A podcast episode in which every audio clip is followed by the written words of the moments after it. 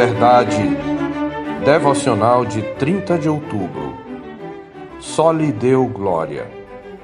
Ora, àquele que é poderoso para fazer infinitamente mais do que tudo quanto pedimos ou pensamos, conforme o seu poder que opera em nós, a ele seja a glória na Igreja e em Cristo Jesus por todas as gerações, para todo o sempre. Amém. Efésios 3, 20 e 21. A Epístola aos Efésios é uma carta eclesiológica. Nela, Deus nos apresenta, por intermédio do seu apóstolo, o esplêndido projeto de Deus chamado de Igreja, a noiva de Cristo, na qual ele deseja manifestar sua glória para que todos a vejam e o reconheçam como Deus. É isto que significa a expressão para o louvor da sua glória e correlatas, repetidas nos versos 6, 12 e 14. A igreja, portanto, é o grande projeto de Deus, o projeto de uma nova humanidade criada à imagem de Cristo. Como o segundo Adão, ele é o protótipo pelo qual Deus cria a igreja. Esta não é apenas criada à imagem de Cristo, mas criada em Cristo. Efésios revela, portanto, uma peregrinação à beleza. Devemos ler a epístola procurando contemplar a beleza de Cristo na edificação da sua igreja. No capítulo 1, contemplamos a glória do Deus triuno no bom propósito da sua soberana vontade. A obra redentora foi idealizada eternamente por Deus o Pai, que nos escolheu e predestinou em Cristo antes da fundação do mundo para sermos santos e irrepreensíveis perante Ele e para a adoção de filhos por meio de Jesus Cristo, segundo o seu bel prazer. Ele manifestou assim sua gloriosa graça, para que as pessoas vendo-a glorifiquem-no como Deus. Ela também foi executada histórica e objetivamente por Deus o Filho, o qual nos libertou do pecado e do juízo de Deus mediante a sua morte. Finalmente, o projeto de Deus foi aplicado subjetivamente em nós por Deus o Espírito desvendando-nos o mistério da sua vontade, segundo o seu beneplácito que propusera em Cristo, e selando-nos para o dia da redenção, e tudo isto para o louvor da sua glória. No capítulo 2, contemplamos a glória do Deus triuno na construção histórica da Igreja, de acordo com esse bom propósito.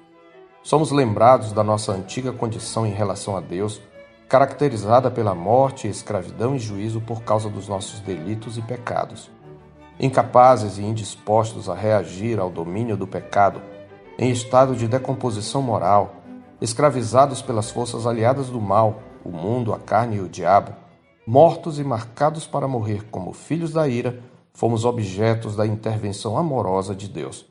Sendo rico em misericórdia, por causa do grande amor com que nos amou, Deus interferiu no processo de morte e condenação, implantando em nós a vida de Cristo, erguendo-nos e entronizando-nos para reinar com Cristo acima das forças que nos aprisionavam. Deus fez tudo isto para mostrar a suprema riqueza da sua graça, sem a qual o cadáver não poderia ressuscitar, o escravo não poderia se libertar, nem o condenado jamais escaparia da ira vindoura. A suprema riqueza da sua graça é um aspecto da sua glória. Em Cristo somos uma obra de arte de Deus, significado de feitura no verso 10, manifestando sua graça através das boas obras que ele preparou de antemão para nós. Contemplamos nossa antiga condição também em relação ao povo de Deus, alienação, inimizade e ausência de esperança, dos versos 11 em diante.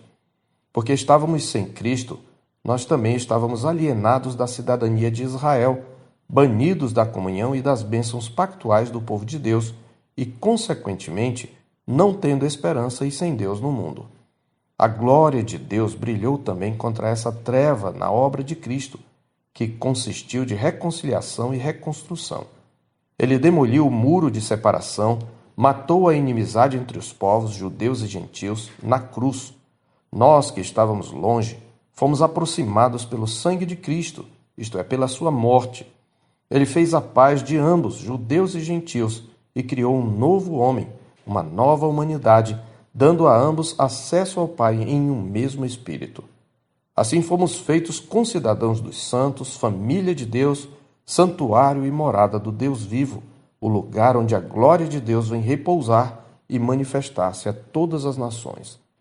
No capítulo 3, Contemplamos a glória do Deus triuno no ministério apostólico, pela eficácia do poder divino atuando em seu mensageiro autorizado, de acordo com a dispensação da graça de Deus a ele confiada, apesar de reconhecer Paulo sua pequenez e insuficiência. Ele se considera o menor dos menores de todos os santos, a quem o ministério apostólico foi dado como uma graça. Cônscio de que o padecer por Cristo era uma graça imerecida, com alegria ele aceitou ser, como disse, o prisioneiro de Cristo Jesus. Qual a motivação? A revelação de outra faceta da glória de Deus, sua multiforme sabedoria, como ele diz nos versos 10 e 11, para que pela igreja a multiforme sabedoria de Deus se torne conhecida agora dos principados e potestades nos lugares celestiais segundo o eterno propósito que estabeleceu em Cristo Jesus, nosso Senhor. Por fim, no capítulo 4 em diante, temos a glória de Deus revelada no processo de edificação do corpo de Cristo. Edificados sobre o fundamento dos apóstolos e profetas, tendo Cristo como pedra angular, e equipados pelos evangelistas, pastores e mestres para o desempenho do seu serviço, para a edificação do corpo de Cristo, os redimidos seguem a verdade em amor, crescendo em tudo naquele que é a cabeça, Cristo, de quem todo o corpo, bem ajustado e consolidado pelo auxílio de toda a junta, segundo a justa cooperação de cada parte, efetua o seu próprio aumento para a edificação de si mesmo em amor, até a estatura da plenitude de Cristo. Aí está o plano de Deus em toda a sua glória. Aqueles que conseguem contemplá-lo hão de dobrar os joelhos diante do Pai, como fez Paulo no capítulo 3, verso 14. Não é sem razão que Efésios é uma epístola permeada de adoração e louvor. Contemplar toda a obra redentora de Deus nos leva a reconhecer que somente a Deus é devida a glória. Este é o significado de só lhe deu glória, um dos chamados solas que resumem os princípios fundamentais do Evangelho resgatados pela reforma protestante.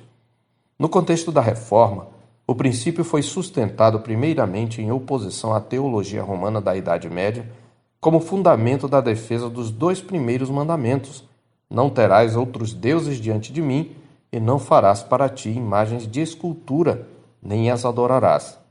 Diante da veneração aos santos, às relíquias e aos padroeiros, os reformadores defenderam corajosamente que somente Deus é digno de toda a glória e de toda a adoração.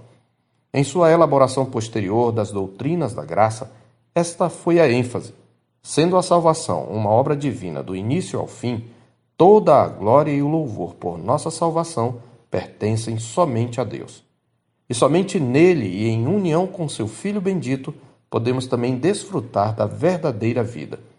Por isso, na resposta à primeira pergunta, os catecismos de Westminster afirmam corretamente que o fim principal do homem é glorificar a Deus e gozá-lo para sempre. Joseph Aldrich, no livro Amizade Chave para a Evangelização, pensando na figura da noiva aplicada à igreja, comenta: Homens rudes, insensíveis e brutais choram na presença de uma noiva, que é um símbolo de pureza, esperança, propósito, confiança, amor, beleza e integridade num mundo marcado pela fealdade. Ele ressalta que tal é o propósito da igreja refletir todas essas excelências que, acrescento eu, são nada mais do que a beleza de Cristo refletida em sua noiva. Deve ser acrescentado ainda que não apenas refletir, a igreja é chamada também para desfrutar dessa beleza na comunhão do amor do noivo que a si mesmo se entregou por ela para que a santificasse, tendo-a purificado por meio da lavagem de água pela palavra para apresentar a si mesmo igreja gloriosa, sem mácula, nem ruga, nem coisa semelhante, porém santa e sem defeito. Na verdade, é na medida em que contempla e desfruta da glória do noivo que a noiva vai refletindo progressivamente a beleza dele, como está escrito em 2 Coríntios 3,18. E todos nós, com o rosto desvendado, contemplando como por espelho a glória do Senhor, somos transformados de glória em glória na sua própria imagem como pelo Senhor o Espírito. A igreja assim contempla, desfruta e reflete a glória de Deus. A Ele seja a glória na igreja e em Cristo Jesus por todas as gerações, para todo o sempre. Amém. Só lhe deu glória. Eu sou o pastor Marcos Augusto, pastor da Terceira Igreja Presbiteriana de Boa Vista, em Roraima. Tenha um bom dia na paz do Senhor Jesus.